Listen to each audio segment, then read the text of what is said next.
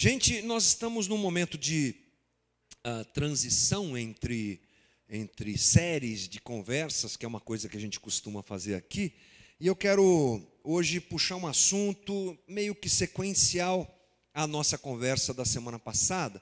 Então, nós vamos lá para Colossenses capítulo 3, a carta de Paulo aos Colossenses no capítulo 3. Não tem telão hoje preparado por mim, pelo menos, eu não sei se o pessoal consegue colocar para a gente o texto de Colossenses 3. Vocês têm a Bíblia aí no software, vê se vocês conseguem. Se não, se vira aí, irmão, encosta em alguém que tem a Bíblia, abra o teu celular. A minha versão é a NVI, é a versão que eu uso para a leitura bíblica aqui no, nas nossas reuniões. E você pode fazer comigo essa leitura. A partir do primeiro versículo de Colossenses 3, diz assim: Portanto, já que vocês ressuscitaram com Cristo, procurem as coisas que são do alto, onde Cristo está assentado à direita de Deus. Mantenham o pensamento nas coisas do alto e não nas coisas terrenas, pois vocês morreram e agora a sua vida está escondida com Cristo em Deus. Quando Cristo, que é a vida, for manifestado, então vocês também serão manifestados com Ele em glória. Assim façam morrer tudo que pertence à natureza terrena de vocês: imoralidade sexual, impureza, paixão, desejos maus e a ganância que é idolatria. É por causa dessas coisas que vem a ira de Deus sobre os que vivem na desobediência, as quais vocês praticaram no passado quando costumavam viver nelas. Mas agora abandonem todas estas coisas: ira, indignação, maldade, maledicência e linguagem indecente no falar. Não mintam uns aos outros, visto que vocês já se despiram do velho homem com suas práticas e se revestiram do novo, o qual está sendo renovado em conhecimento à imagem do seu Criador. Nesta nova vida, nessa nova vida, já não há diferença entre grego e judeu, em circunciso e circunciso circunciso e incircunciso, bárbaro e cita, escravo e livre. Mas Cristo é tudo e está em todos.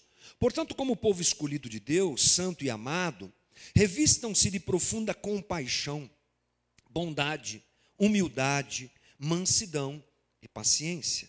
Suportem-se uns aos outros e perdoem as queixas que tiverem uns contra os outros. Perdoem como o Senhor lhes perdoou. Acima de tudo, porém, Revistam-se do amor, que é o elo perfeito.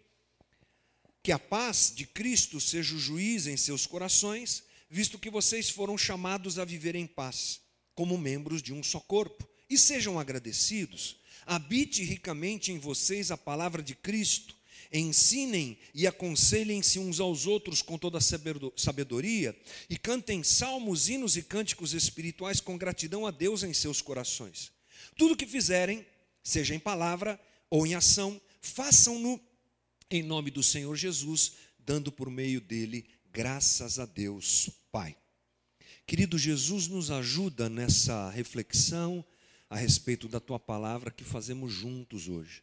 Ao nos debruçarmos sobre ela, que façamos com toda reverência, porque toda palavra é inspirada, toda escritura é inspirada por ti, e nós, reconhecendo isso, Pedimos que ela seja o teu instrumento para moldar o nosso caráter, os nossos valores, nos corrigir, nos exortar, nos explicar a tua vontade e que sejamos todos bem dispostos a recebê-la como tua verdade em nosso coração. Nos ajuda nessa noite, é a nossa oração em nome de Jesus. Amém. Semana passada a gente falou um pouco sobre evangelho, palavra evangelho, realidade do evangelho como uma boa nova de Deus para o homem. E a gente começou a nossa conversa falando sobre Paulo, sobre a experiência de transformação absurda, incrível que você encontra na pessoa é, do apóstolo Paulo, um homem que foi transformado por Deus e que passa, de, deixa de ser perseguidor para ser perseguido por causa do Evangelho. E essa é, realidade maravilhosa que Paulo vive ao ser encontrado por Cristo e abraçar a fé em Cristo Jesus é algo realmente significativo e maravilhoso, porque Paulo tem a sua vida transformada. E quando a gente fala de vida transformada, é vida transformada mesmo. Em que sentido? Paulo tem, por exemplo, as suas prioridades transformadas. Ele que era alguém que perseguia as igrejas, os cristãos, e tinha isso como prioridade na sua caminhada, agora ganha outra prioridade, adquire outra prioridade, encara a vida de outro jeito e começa a pregar o evangelho. A prioridade dele era perseguir cristãos, matar cristãos, fechar igrejas. Daqui a pouco é esse Paulo que é o maior responsável pela expansão do evangelho na igreja primitiva do primeiro século um homem que formata igrejas, um homem que faz duas viagens missionárias sensacionais. E é incrível, aquele que tem como prioridade atacar o evangelho, agora, além de abraçá-lo, divulga o evangelho e implanta igrejas. É uma troca de prioridade absurda, você há de convir comigo. Paulo, por exemplo, tem a transformação dos seus valores. Os valores de Paulo mudam.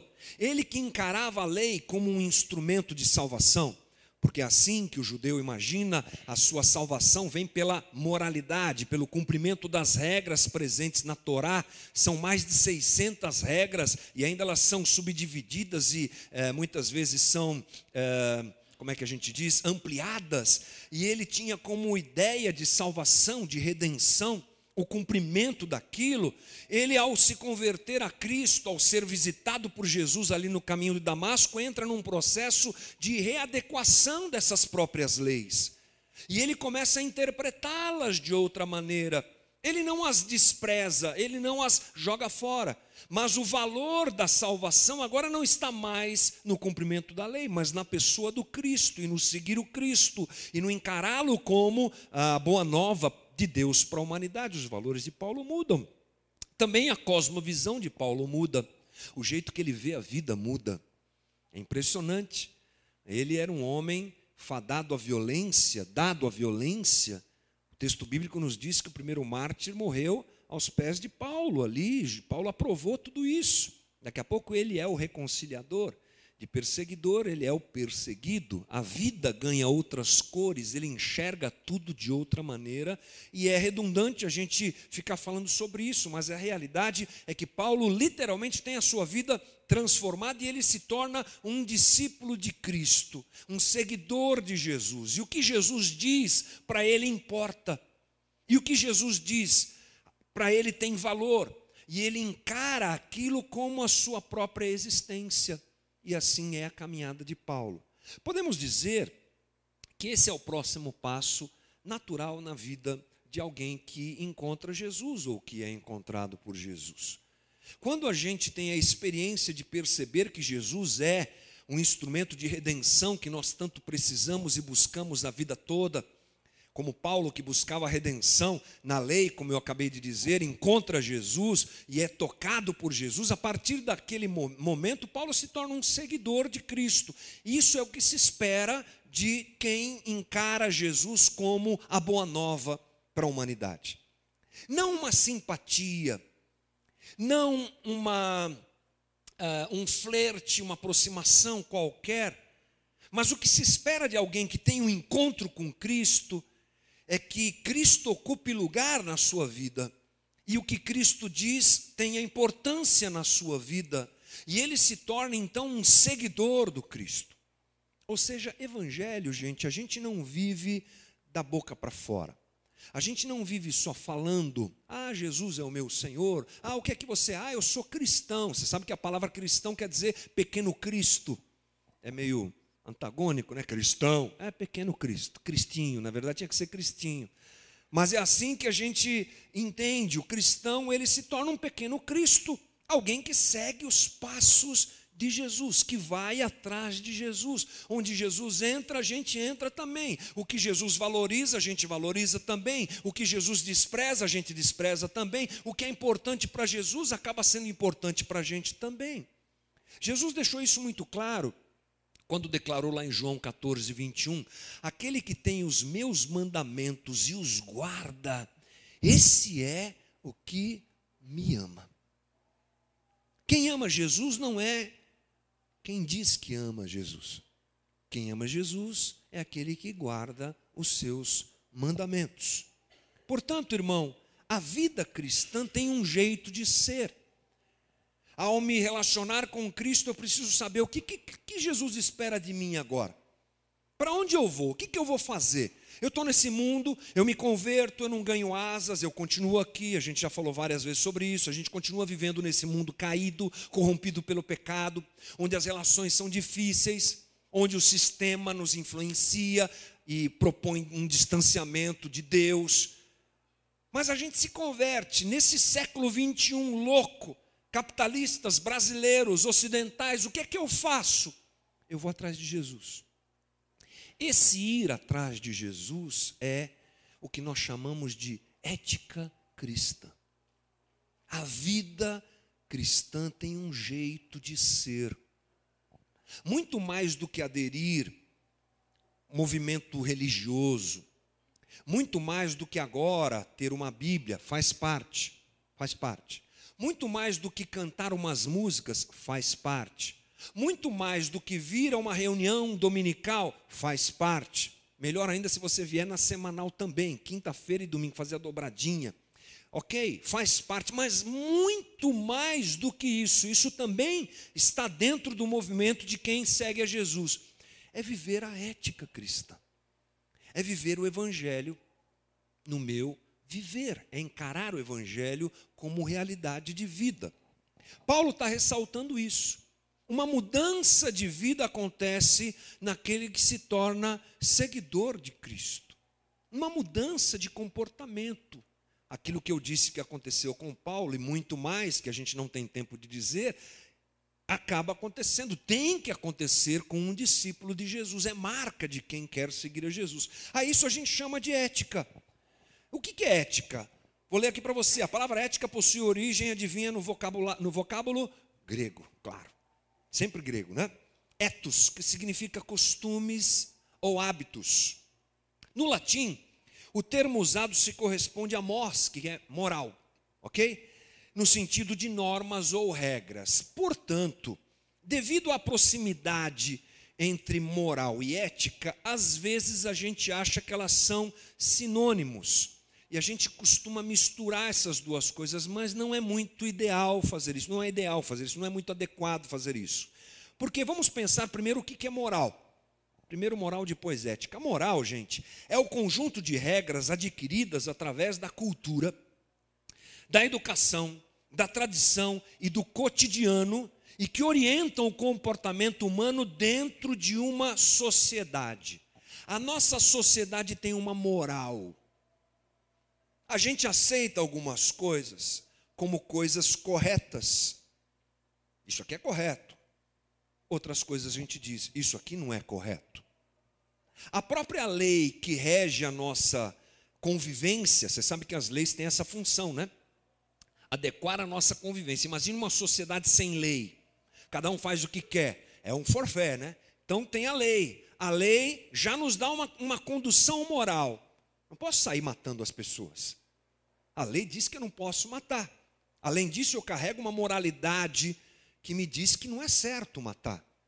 Mas algumas coisas não são apresentadas a nós pela lei como certas ou erradas, elas fazem parte do nosso jeito de ser. E elas se diferenciam. Por exemplo, a gente uh, admite um certo tipo de nudez. A gente vai até um certo ponto. Estou falando de sociedade, tá? Estou falando de sociedade. Né? As mulheres podem se vestir assim, os homens assado, mas tem um limite. Agora você vai numa tribo indígena, lá no meio do mato, seja onde for, é bem possível de você encontrar lá as índias nuas, com tudo de fora, como a gente fala. E eles não têm problema com isso, porque essa é a regra moral dentro daquela tribo e aceita por eles. Então, moralidade, gente, é isso. São as regras que regem a nossa convivência, o nosso jeito de ser, e elas são variáveis. A tribo pensa de um jeito, a gente pensa de outro, o japonês pensa de outro. Lá na China, de repente, eles não têm problema de comer um cachorrinho, não tem problema, eles gostam de comer cachorro lá. Aliás, precisa corrigir isso, porque não são todos os chineses que gostam de comer cachorro, mas é prática de algumas áreas mais distantes dentro da China. A gente só de pensar nisso, como meu pet, tadinho, não dá, né? Tem como. A Mona Lisa servida assim na mesa, minha cadela? Não dá, né, gente? Não é, não é moralmente aceito pela gente. A gente come porco, a gente come vaca, a gente come galinha, mas cachorro a gente não aceita. Essa moralidade muda, muda com o tempo. A nossa sociedade passou por mudanças drásticas nas últimas décadas. Aquilo que não era aceito, hoje é aceito. E aquilo que eh, não era, eh, aquilo que era aceito, hoje de repente não é tão aceito. As coisas vão mudando. Então, moral é isso aí. E ética? A ética, gente, é, ela tem como objetivo indicar uma conduta ideal para um grupo de pessoas. A ética não tem variação. A ética, ó, é, é assim que se vive. A despeito do tempo, a despeito do local, a despeito da cultura, é assim que você tem que viver. Por exemplo, você já ouviu falar sobre ética médica? Né? Os médicos têm um conselho de ética.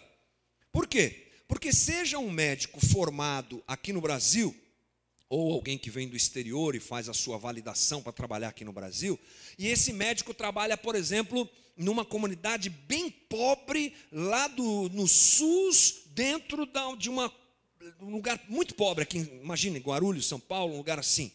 Esse médico tem que se comportar da mesma maneira que um médico que atende lá na zona sul de São Paulo, no bairro mais nobre da capital paulista, que é a cidade mais é, importante economicamente do nosso país. Ou o médico lá do sertão do Brasil, ele tem que agir do mesmo jeito, ele tem um código de conduta. Quando? Hoje e sempre. Enquanto aquele código de conduta estiver válido, ele é válido e acabou. O médico tem que se comportar desse jeito. Um advogado, ele também tem um código de ética. Esse daí é mais difícil, né, gente? O advogado é cheio de, né? Nós vai, nós vota, ele dá umas voltinhas, amém. Desculpa aí, advogado, mas é só uma piadinha básica, né? Mas o advogado também tem um código de conduta, não é? Advogado tem um jeito de se comportar. Dizem que um advogado encontrou com outro, happy hour, tal, estava lá tomando um negócio, olhou para o outro e falou assim: e aí, vamos tomar um negócio? O outro falou: de quem? Piadinha básica, perdão. Depois você me processa. Não, depois você me perdoa. Mas enfim, o advogado tem um jeito de viver, ética. É aí que entra essa experiência nossa. Nós estamos aqui no século 21. Temos uma moralidade que nos cerca, que conduz a nossa vida, mas o nosso uh, jeito de viver não está ligado a isso aqui. A gente tem uma ética. A gente tem um caminho para seguir, um jeito de viver cristão. É disso que Paulo está falando. E essa natureza da ética cristã não se altera, não se relativiza, a ética cristã, ela se desassocia da moral nesse aspecto e dos bons costumes derivados da doutrina bíblica. A moralidade nesse aspecto às vezes até conflita, entra em conflito, porque o que para as pessoas é moralmente aceito, você vai lá na Bíblia, não é, não é moralmente aceito. Então nós temos conflitos com relação a isso. Jesus tem um jeito de viver e o seu discípulo precisa adotar esse jeito de viver de Jesus como o seu jeito de viver. É, essa é a conversa, gente. Essa é a base da nossa conversa. Jesus tem uma ética. Quando você abre os evangelhos, se você não é um leitor assíduo da Bíblia, eu recomendo que você comece pelos evangelhos. Leia a partir do Novo Testamento, que é uma prática muito boa. E logo ali no capítulo 5 de Mateus, você vai encontrar uh, o Sermão do Monte. Lembra? Sermão do Monte? O nome é Sermão do Monte, dizem os estudiosos, porque frequentemente Jesus fazia isso, pregava nos montes ali, não é? É, da região de, de, de, Jerusalém, da região de Israel, aproveitando inclusive o fato de que ele às vezes ficava mais alto do que as pessoas e podia falar e elas podiam ouvir, já que a multidão que vinha atrás de Jesus era muito grande. Mas enfim, isso é só informação para a gente guardar na cabeça. Jesus profere esse discurso e ele frequentemente fazia isso.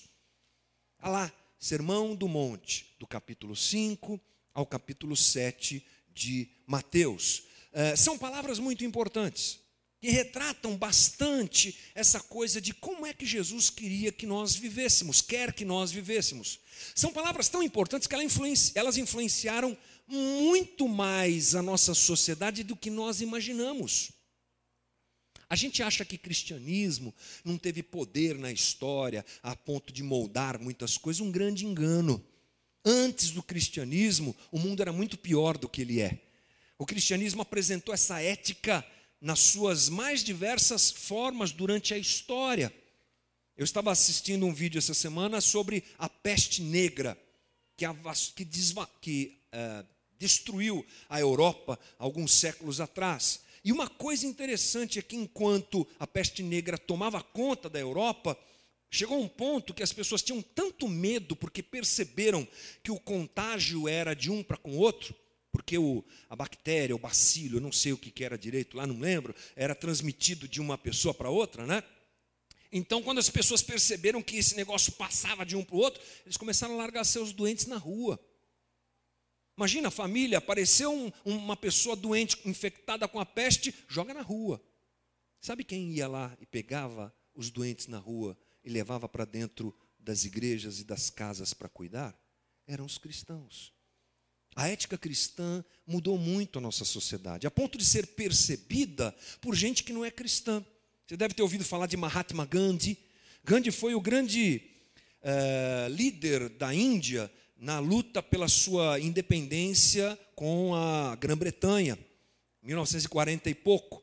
E o que aconteceu é que Gandhi conheceu o Evangelho, né, se aproximou do Evangelho e leu o Evangelho. E sobre o Sermão do Monte, sabe o que ele disse? Ele disse assim: se todos os livros sagrados da humanidade se perdessem, mas não se perdesse o sermão do monte, nada teria se perdido. De tão valioso que foi para Gandhi eh, observar aquelas palavras. Enfim, essas palavras condensam, por exemplo, o pensamento de Jesus a respeito da vivência do cristão, da ética cristão, cristã. E aí, dentro dos, do Sermão do Monte, você tem as bem-aventuranças. Lembra? Bem-aventuranças. A palavra bem-aventurado ela é bem traduzida por feliz no grego. Macários, feliz ou abençoado. Então Jesus está dizendo: olha, feliz aquele que faz tal coisa, abençoado aquele que vive dessa maneira.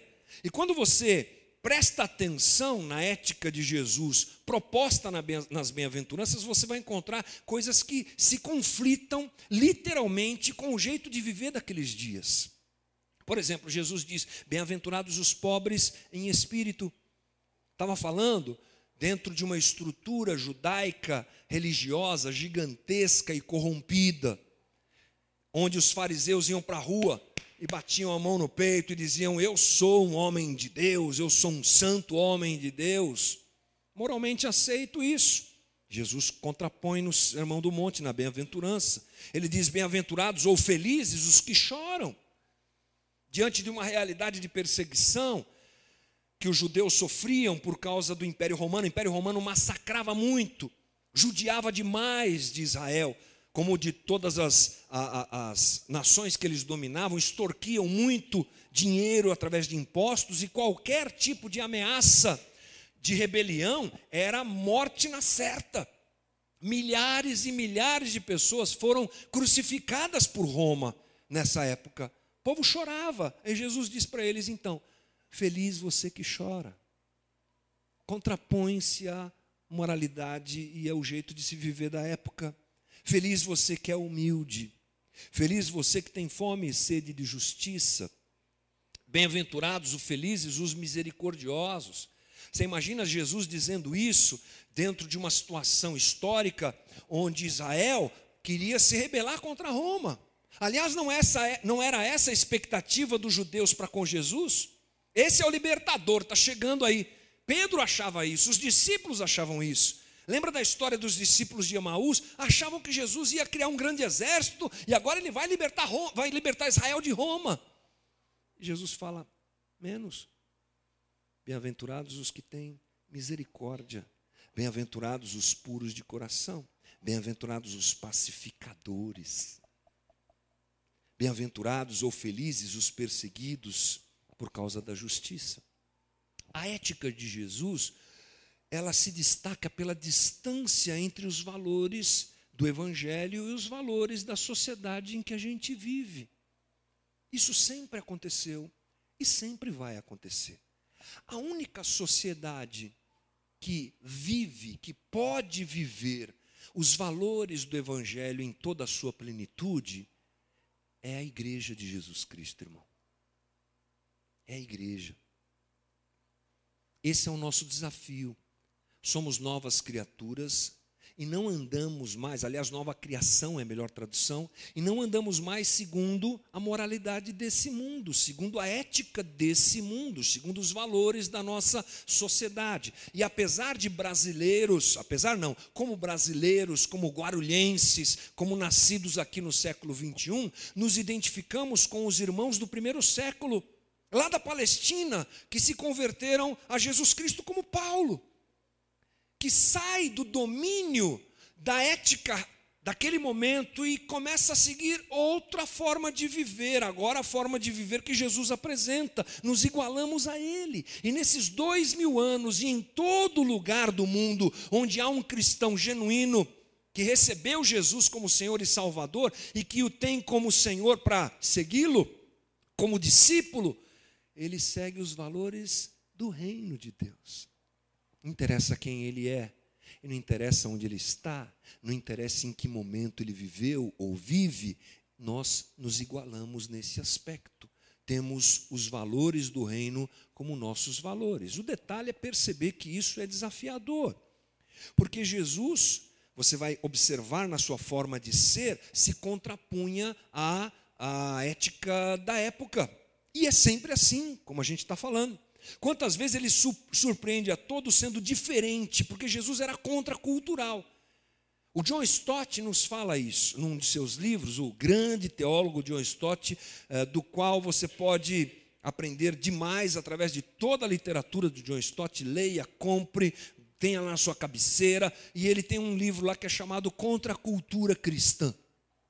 Contra a cultura. Um outro jeito de viver. Uma outra ética, Jesus apresenta isso nas suas relações. Ele desprezava os poderosos, vivia com os excluídos.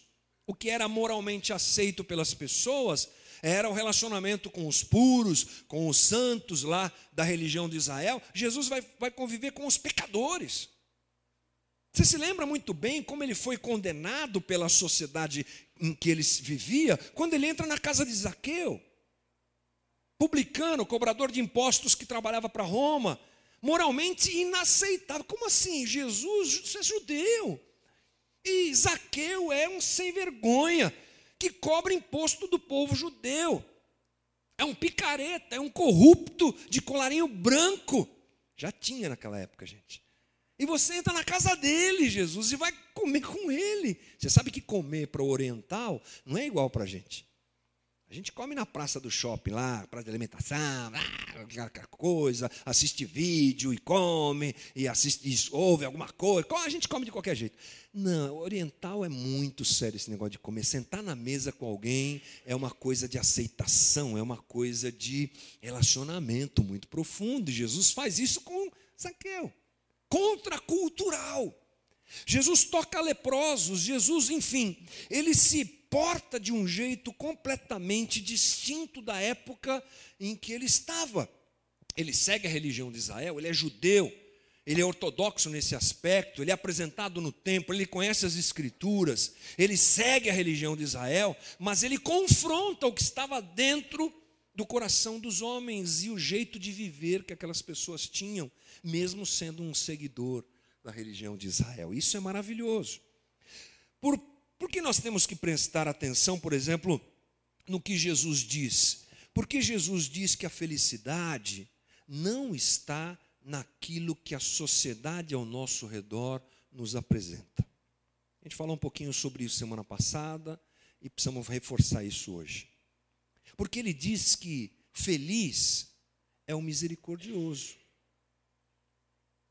Quando a gente vive numa sociedade que quer cobrar os seus direitos a qualquer custa e revidar a qualquer custo aquilo que lhe foi feito.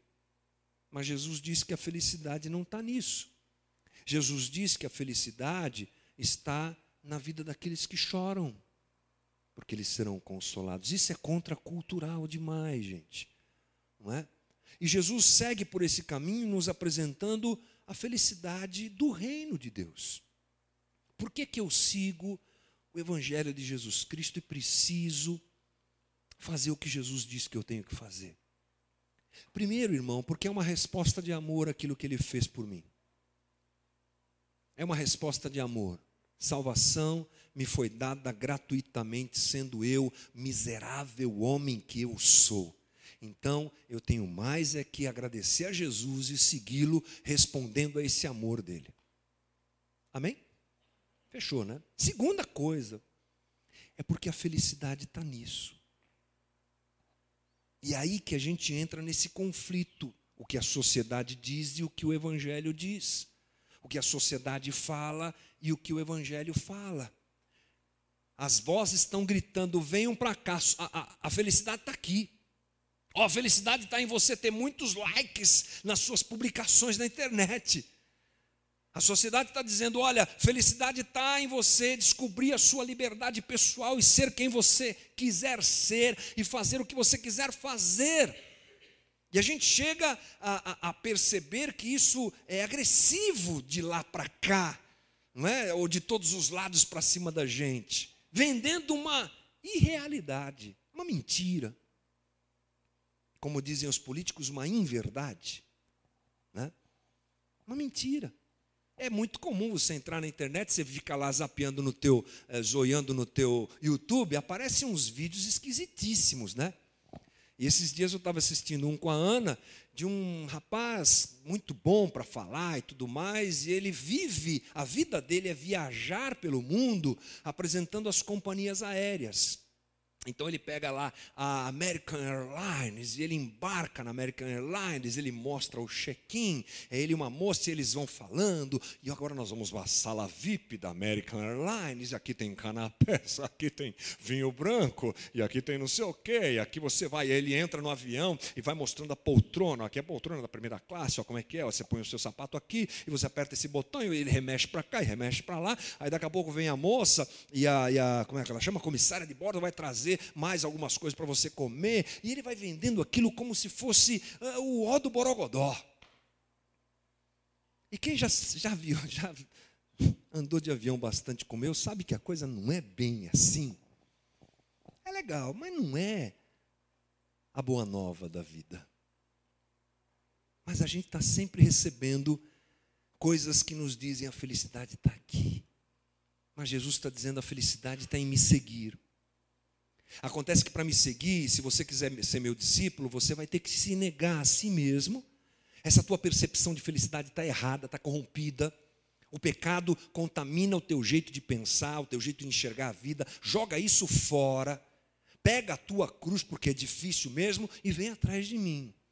Aí você vai encontrar felicidade, porque bem-aventurado ou feliz não é aquele que faz o que a sociedade que está ao seu redor diz que tem que fazer às vezes ela até combina com o Evangelho, às vezes ela até ajusta a coisa com o Evangelho, mas na maior parte das vezes não.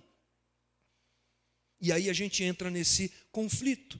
Jesus quis dizer que essas regras de vida devem ser incorporadas por nós para nós vivermos em tudo que nós fizermos e caminharmos segundo o seu, os seus valores. Essas regras não devem ser vistas como regras, porque elas, se elas forem vistas como regras, elas se tornam frágeis em nós. Elas devem ser fruto da nossa relação com Jesus, do nosso amor por Jesus e do nosso entendimento de que a felicidade está nisso. Caso contrário, a gente se torna religioso, que cumpre regra. E o religioso que cumpre regra tem um problema: a regra não nos amarra, ela não tem força para nos amarrar. É a lei, a lei para o judeu, foi isso que aconteceu. Segue a lei aí. Ele não consegue.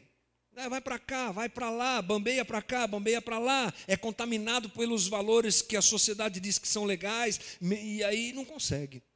Isso tem que ser interiorizado. Isso tem que ser alguma coisa que ocupa a nossa vida e que vai fazendo a gente viver assim. Sem pensar, a gente está daqui a pouco se contrapondo aquilo que é tão normal ao nosso redor. Tipo assim, dirigir. Eu gosto de dar esse exemplo. Você lembra quando você começou a dirigir, como era uma coisa que você pensava para fazer? Liga o carro, está engatado? Não, não está engatado. Ba balança a marcha. Balança a marcha. Vê se está desengatado, está desengatado. Arruma os espelhos. Pá, pá, pá. Arruma o banco, arruma o banco. Põe o cinto de segurança. Tudo muito pensado. Agora, põe a chave, liga primeiro, acendeu as luzes, viu as luzes, está tudo aceso, tudo certo, beleza? Bate a chave, aí dá uma aceleradinha, aí pisa na embreagem, carro de carro normal, pisa na embreagem. Se for dramático, já é outra conversa, né? Se for automático, mas carro normal, pisa na embreagem, engata primeiro, primeiro é para ir para frente, ré é para ir para trás. E aí o cara fica olhando naquele desenho da bolinha para poder saber onde está a primeira, onde está a primeira, onde está ré. E agora? Aí pega uma subida, o carro tá, você está em terceiro, o carro está começando a. E agora o que, que eu faço? Ah, tem que ir por segunda, como é que é? Aí é, pisa na embreagem, tira pé do acelerador, senão fica faz aquele um. Então pisa e pu... dirige um ano, dirige dois. Aí você está no trabalho, e você tem um quebra-pau com o teu chefe lá, com a tua equipe, você se discorda, e você sai doido da vida para ir para casa, você entra no carro, ah, sai dirigindo, e tá, daqui a pouco você chega em casa. Como é que eu cheguei aqui? Já foi? Já foi, Eliane? Quando a gente começa o evangelho, ele é meio aprendendo a dirigir, sabe? O que é que Jesus fala sobre isso aqui? Eu não estou entendendo. Para onde eu vou? Está ah, certo ou não está? O que, que é bom, o que, que não é Jesus? Pastor, estou com uma dúvida. Aí a gente vai dirigindo a vida. E daqui a pouco aquilo se incorpora em você. E quando você vê uma cena, quando você vê alguém praticando alguma coisa que chega até a você que não tem a ver com o Evangelho, você fala: hum, hum passo, porque já está em você. Assim você começa a avaliar a política desse jeito. Assim você começa a ter o bom senso de avaliar o que se faz dentro da igreja. Esse pastor está falando é besteira, porque na Bíblia não tem nada disso aí. A gente começa a, a ter estofo, ter uh, estrutura de coração para viver o Evangelho. E aí aquelas coisas que eram tão comuns e que são comuns e aceitáveis pelas pessoas que estão ao nosso redor, se não bate com o Evangelho. Valeu aí vou seguir a minha vida. Ética cristã, ela faz quatro coisas na vida da gente que eu preciso rapidamente te dizer. Ela remodela a gente. Remodela o quê? Primeiro, prioridades. Vamos lá para o primeiro versículo, vou ler novamente algumas coisas daquele texto de Colossenses 3. Colossenses 3, 1. Portanto, já que vocês ressuscitaram com Cristo, Perdão, irmãos. Portanto, vocês que já, perdão, portanto, já que vocês ressuscitaram com Cristo, olha só, já que vocês ressuscitaram com Cristo, procurem as coisas que são do alto, onde Cristo está assentado à direita de Deus. Mantenham o pensamento nas coisas do alto e não nas coisas terrenas, pois vocês morreram e agora a sua vida está escondida com Cristo em Deus.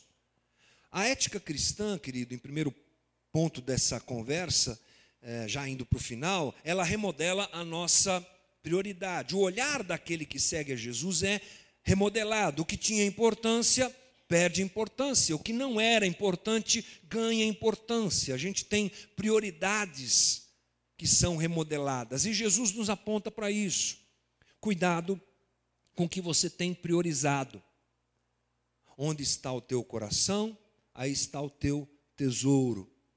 Se os teus olhos forem bons, todo o teu corpo será luz, mas se ele for, se os teus olhos forem trevas, que grandes trevas serão. Jesus vai nos alertando, cuidado, onde você está colocando o teu coração. Cuidado, para não se apegar a isso, porque isso aqui é passageiro. E inevitavelmente você vai se encontrar com essa realidade entre deixar, entre valorizar o que está aqui e valorizar o que não, não é perceptível por nós. Isso sempre vai acontecer quando a gente segue Jesus e a ética cristã. O que é que você valoriza? O que é que é importante para você? O que você apalpa? O que você tem? O que você vê? O que é importante? Ou as coisas que não se veem? Paulo fala que as coisas invisíveis é que são eternas. As visíveis são passageiras, mas as invisíveis são eternas. O coração do cristão sempre tem que estar voltado para o alto. Se quiser dar um nome para isso de coisas espirituais, fica à vontade. Relacionamento com Deus é uma boa forma de pensar nisso também. Espiritualidade é uma boa coisa para se pensar nesses dias em que a gente trabalha tanto e se gasta tanto e se esforça tanto para alcançar um jeito de viver que a sociedade está dizendo, ó, oh, a felicidade está lá. Jesus está falando, cuidado. Sempre ele vai falar isso, e Paulo é óbvio que nos aponta para a mesma coisa. Interessante é que o termo usado por Paulo, que é procurem, ok? É o termo zetel, é um verbo presente ativo do imperativo, ou seja, procure a fim de encontrar. Procure com força, procure com vontade, é uma ordem que deve ser obedecida com esforço. Procure as coisas do alto. Você que é cristão, procure o que é do alto e se esforce por isso. E nós precisamos perceber o quanto isso é precioso nas palavras de Paulo e quanto isso é precioso no Evangelho de Cristo. Sabe por quê? Porque o texto que nós lemos nos diz duas vezes a mesma coisa. Procurem as coisas que são do alto, mantenham o pensamento nas coisas do alto. Sabe o que a gente entende? Que quando a Bíblia tem a mesma coisa repetida algumas vezes é porque é importante. Sabe por quê? Porque para esse pessoal escrever os originais que foram escritos do texto bíblico, isso foi um grande desafio, porque a escrita naquela época era algo muito elitizado. E o material para se escrever era caro, gente. Não tinha papiro, não tinha couro à disposição, assim não.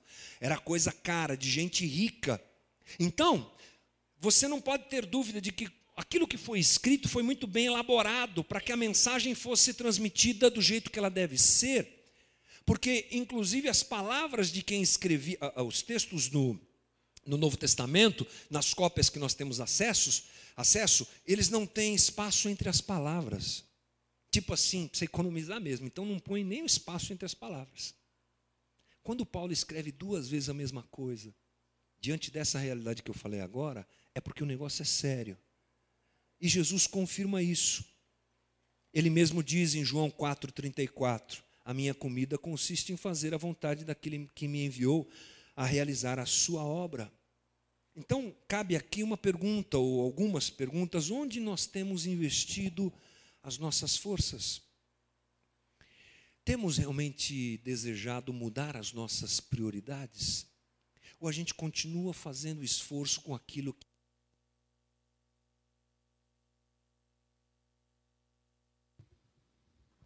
Abre o azul aqui, obrigado. Com aquilo que é visível e passageiro. Com que nós temos gasto a nossa vida e o nosso tempo? Temos um sistema que fica mentindo para a gente e fica dizendo que é possível viver nesse mundo se relacionando com as coisas do alto é, eu comecei a ler um livro muito bacana chamado Você é Aquilo que Ama, James Smith. E ele faz uma analogia muito bacana entre o shopping center e um templo.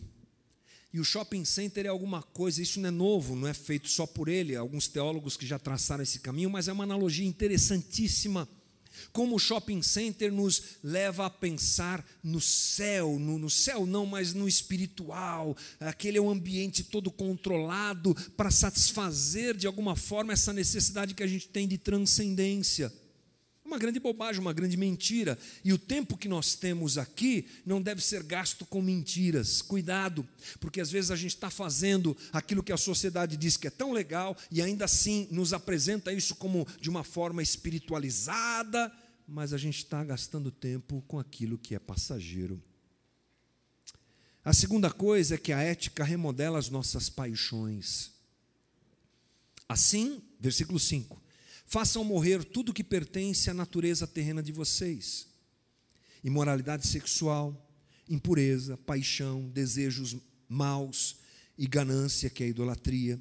É por causa dessas coisas que vem a ira de Deus sobre os que vivem na desobediência, as quais vocês praticaram no passado quando costumavam viver nelas.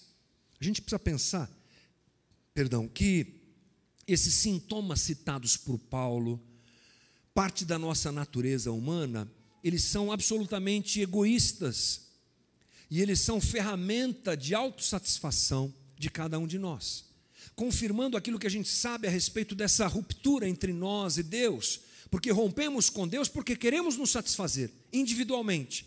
Existir independente de Deus, uma autonomia impossível para o homem. E aí, o nosso jeito de pensar e a nossa carnalidade humana se fundem para gerar paixões que não acrescentam em nada a nossa caminhada, que não trazem felicidade e que devem ser por nós literalmente rejeitadas e combatidas. Ainda que a sociedade em que a gente vive seja plenamente permissiva quanto a essas práticas que a gente leu agora aqui. Paulo escreve aos Coríntios e não fique espantado em pensar que o tempo que a gente vive ele é moralmente complexo, mas já houveram momentos piores na história. Piores. Quando Paulo escreve aos Coríntios, irmãos, aquela região, uma região portuária de encontro de navios de carga, e a igreja em Corinto estava inserida dentro desse, dessa situação. Você tinha eh, adoração a Diana, era uma situação complexa de muita imoralidade, mas muita imoralidade muito mais do que nós hoje. E o Evangelho chega lá e diz a mesma coisa que nos diz agora, dois mil anos praticamente depois. Fuja dessas coisas. A sociedade que era permissiva em Corinto é a sociedade que é permissiva hoje. É a sociedade da liberdade da sexualidade. Encontre-se, seja feliz do jeito que você quiser, satisfaça-se. Essa é a realidade da vida. A gente não tem muito o que fazer, então viva e gaste a tua vida encontrando prazer. Mas isso se contrapõe ao próprio valor do Evangelho. Veja só: imoralidade sexual, impureza, paixão, desejos maus, ganância, que é a idolatria. A direção de Jesus é que essa maldade existente em nós, que produz esse tipo de coisa, um tanto quanto egoísta, ou plenamente egoísta, para ser mais sincero, deve ser subjugada pelo Espírito Santo. A gente agora tem o Espírito de Deus que habita na gente e faz a gente ter força para dizer não às práticas que nós, que nós tantas vezes percebemos ser aceitas pela sociedade, assim as nossas paixões são dominadas. Terceira coisa, nosso comportamento diante da sociedade é remodelado e precisa ser remodelado pelo Evangelho. Versículo 8: Mas agora abandonem todas as coisas Uh, todas estas coisas, ira, indignação, maldade, maledicência, linguagem indecente no falar, não mintam uns aos outros, visto que vocês já se despiram do velho homem com as suas práticas e se revestiram do novo homem, o qual está sendo renovado em conhecimento à imagem do seu Criador. O que é que Paulo está falando aqui? Deixa eu tentar refrescar meu lado aqui primeiro, irmão, mas não está querendo ligar. Dá uma olhadinha para mim aqui em cima, Juan, se o, se o disjuntor ali está ligado, por favor. Uh, o nosso comportamento diante da sociedade ele é alterado diante da ética cristã. A ética cristã faz esse processo acontecer com a gente, deve fazer. A gente tem que se tornar realmente gente estranha no ninho. A ética cristã se contrapõe ao jeito de viver da sociedade. Falamos já isso. Ou, ouça isso, irmão. Ira, indignação, maldade, maledicência, linguagem indecente no falar, mentira isso aí não é prática comum desses dias? É prática comum. O Evangelho então me diz: você não vai viver assim. Você vai ser alguém diferente. E eu acho que o cristão, ele deve carregar uma coisa em si que é perceber que ele está no meio de uma sociedade que não vive o evangelho e isso de alguma forma precisa te incomodar. Essas coisas precisam nos incomodar. É um bom sinal de que o Espírito Santo está nos ensinando a viver de jeito diferente, que não é o jeito da sociedade. Quando eu olho para a barbárie e falo, é isso mesmo, tem alguma coisa errada. Quando eu olho para a violência e digo, é isso aí mesmo, mereceu, é, toma cuidado com o teu coração. Veja qual é a leitura do Evangelho sobre as coisas. Quando a gente sai no trânsito, essa loucura, esse trânsito ofensivo que a gente tem, que todo mundo briga, que todo mundo quer passar na frente, que todo mundo quer fazer alguma coisa, e a gente daqui a pouco está que nem um doido, ah, isso aí, ah, passa em cima mesmo, esses pedestres, essas faixas de pedestre, não sei para quê, ah, não fechou ainda, está no amarelo, dá para passar, passa, é loucura, fecha o outro. Cuidado. A gente está sendo igual todo mundo. E se isso não me incomoda, opa, não estou vivendo a ética cristã. A gente é diferente. A gente atrai as pessoas pela diferença? Ou o nosso discurso é um e a nossa prática é outra? Esquizofrenia, né? Uma posição ambígua, paradoxal. Eu falo que sou servo de Jesus, que amo a Jesus, que sou discípulo de Jesus, mas eu vivo que nem um louco, igual todo mundo. A ética cristã, em último lugar, remodela a nossa forma de relacionamento, os nossos relacionamentos e a forma de nós nos relacionarmos. Versículo 12: Portanto, como povo escolhido de Deus, santo e amado, revistam-se de profunda compaixão. Olha a palavra, gente: compaixão, bondade, humildade, mansidão, paciência. Suportem-se uns aos outros e perdoem as queixas que tiverem uns contra os outros, perdoem como o Senhor lhes perdoou. Acima de tudo, porém, revistam-se do amor, que é o elo perfeito. As relações têm que mudar, porque agora entra, eu estou na esfera da ética cristã. Se eu era vingativo, não posso me vingar mais. Se eu mirava facilmente, não posso mais mirar. Se eu era snob, arrogante, prepotente, eu baixo a bola, porque agora eu sou seguidor de Jesus. Menos aí, irmão. Se eu era alguém sem paciência, que explode toda hora, uh, Jesus transforma isso. E a gente vai mudando nossa forma de relacionamento uns com os outros. A minha proposta com essa conversa, irmão, é trazer a você a pergunta que deve ser feita a nós cristãos. Quando a gente encontrou Jesus, ou quando a gente foi encontrado por Jesus, lembra? Alguns acontecem de uma vez, alguns vivem um processo. Mas o dia que você percebeu, puxa, Jesus é o Messias, Jesus é o Senhor, Ele é a ligação entre Deus e o homem, só Ele pode redimir a minha vida. Ah, lembra desse dia, desse momento, lembra desse processo? A partir daí, a nossa vida se tornou diferente ou ela ficou igual? A partir daí, a gente trilhou o caminho de Paulo, e a gente olhando para nosso passado, quanto tempo você tem de convertido? Eu tenho quase a vida toda. Eu nasci na igreja. Mais responsabilidade ainda, né? Mas olhando para o teu passado, 10 anos de convertido, você está melhor do que você era? Você abraçou a ética cristã como realidade para a tua vida? Ou é só aquela coisa de falar e não viver? Porque Jesus nos alerta do perigo disso. Chegará o dia que muitos vão dizer para ele: Senhor, Senhor. Ele vai falar: opa, te conheço. Para trás de mim, aí, ó. Se apartem de mim, não conheço vocês. Vocês disseram que me segui, me amavam, me chamaram de Senhor, mas na hora de viver o que eu propus a vocês, vocês não viveram. Portanto, eu fecho a nossa conversa lembrando a você que o cristianismo implica esses dois movimentos. O primeiro, reconhecer Jesus como a boa nova de Deus para o homem. Foi a nossa conversa da semana passada.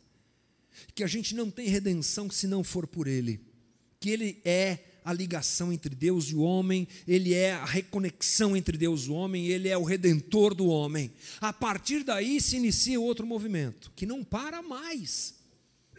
Romanos chama, Paulo chama isso em Romanos de santificação. A gente vai se santificando, que é essa seguir Jesus, entendeu? É abraçar essa ética como a minha verdade e é ir atrás de Jesus. Agora eu vou atrás de Jesus. O que, que Jesus se importa? Ah, eu também quero me importar. Como é que Jesus vê a vida? É desse jeito que eu quero ver. O que Jesus despreza e joga fora, então eu também quero desprezar. E a gente vai se santificando e se santificando dia após dia. É um conflito, porque o mal está em nós. É um conflito porque a gente não saiu daqui, a gente está no meio dessa sociedade corrompida, mas é possível porque o Espírito Santo de Deus habita em mim e habita em você. Porque a Bíblia nos ensina o que a gente precisa saber, e porque a gente não está sozinho. Está vendo aí? Tem gente do teu lado, estamos convivendo junto, e essa convivência serve para isso para a gente ser tratado à luz do Evangelho, abraçando a ética cristã e seguindo a vida.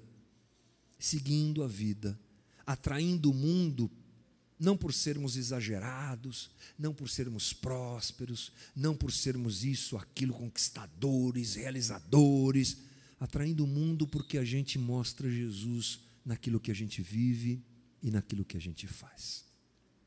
Que Deus nos abençoe nessa caminhada. Amém.